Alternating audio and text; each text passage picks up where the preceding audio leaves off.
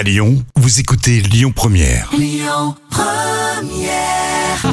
3 minutes pour mon auto avec l'Automobile Club Association. avec Yves Cara qui est toujours porte-parole national de l'Automobile Club Association et qui est avec nous une fois de plus. Bonjour.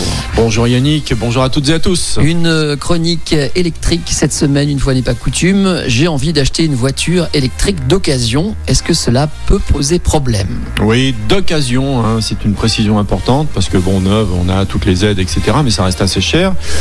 Bon, le marché de la voiture électrique d'occasion est très faible, mais pourquoi pas, vous savez, euh, sur ces, voitures-là avec une faible autonomie, hein, euh, il y a Dacia qui a sorti euh, la voiture Spring, voilà, à 89 euros en location par mois, mais attention, hein, c'est avec prime à la conversion, bonus écologique, etc., etc. Faire attention à ce prix de, de base qu'on peut trouver dans des grandes surfaces, mais il y a une toute petite autonomie et c'est vraiment présenté comme une deuxième voiture a priori. Mais je me suis dit, bah tiens, on va quand même donner quelques conseils pour choisir une voiture électrique Ça peut, pourquoi pas, servir.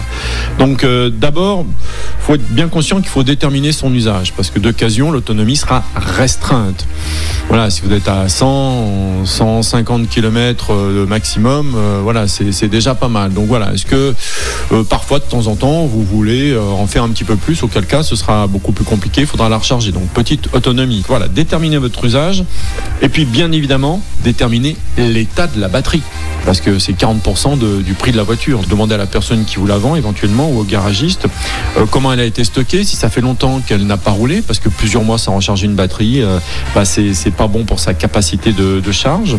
Il faut également euh, proscrire en raison de leur technologie de batterie euh, de certaines voitures. On va vous le dire, hein, la Citroën Imeari par exemple, voilà, si elle est restée trop longtemps sans recharge, c'est compliqué. Vous pouvez faire même tester la batterie. Hein, alors vous avez des, garages qui le font, voilà, qui estiment la capacité de recharge de la batterie et même la capacité de kilométrage en fonction du parcours que vous allez avoir. Si c'est en montagne, c'est pas une bonne idée. Si c'est tout plat, pourquoi pas, en fonction de votre usage. Donc voilà.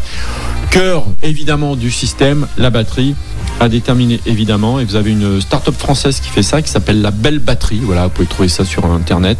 Et qui vous aide à, à déterminer justement le- la capacité de recharge de votre batterie. Euh, vous avez euh, les câbles de recharge très important. Ça coûte plusieurs centaines d'euros. Et le coût des pièces détachées. Euh, voilà là aussi vous pouvez vous renseigner. Mais surtout les câbles de recharge également. Voilà là, les précautions pour acheter une voiture électrique d'occasion. Merci pour ces bons conseils et à bientôt. à bientôt C'était 3 minutes pour mon auto avec l'Automobile Club Association. Plus d'un million et demi d'adhérents. Retrouvez toutes nos actualités sur automobile-club.org.